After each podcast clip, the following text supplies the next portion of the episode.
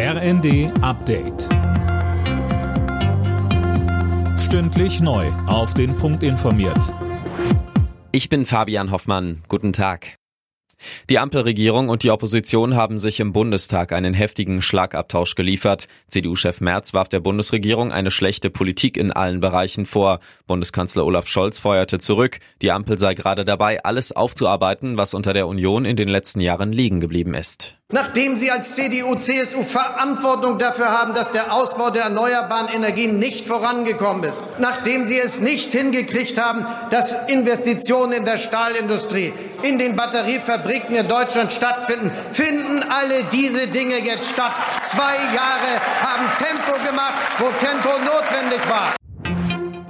Mit einer Gedenkstunde hat der Bundestag außerdem an die Opfer der Nazis erinnert. Bundestagspräsidentin Baas rief dazu auf, sich Judenhass und Antisemitismus entgegenzustellen. Nie wieder war, ist und bleibt eine Aufgabe für unsere gesamte Gesellschaft, sagte Baas.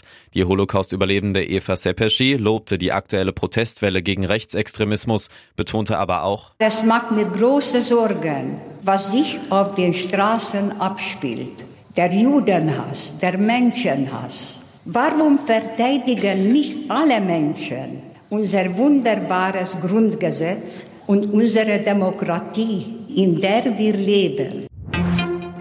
Die Bezahlkarte für Geflüchtete kommt bundesweit. Das hat Hessens Ministerpräsident Rhein mitgeteilt. Demnach haben sich 14 von 16 Bundesländern auf ein gemeinsames Verfahren geeinigt. Mecklenburg-Vorpommern und Bayern gehen eigene Wege.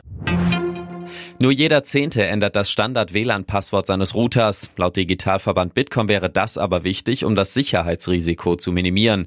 90 Prozent aller Internetnutzer nutzen laut der Bitkom-Umfrage WLAN-Verbindungen.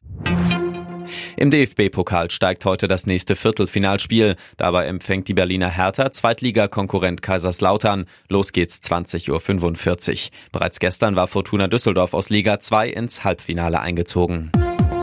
Alle Nachrichten auf rnd.de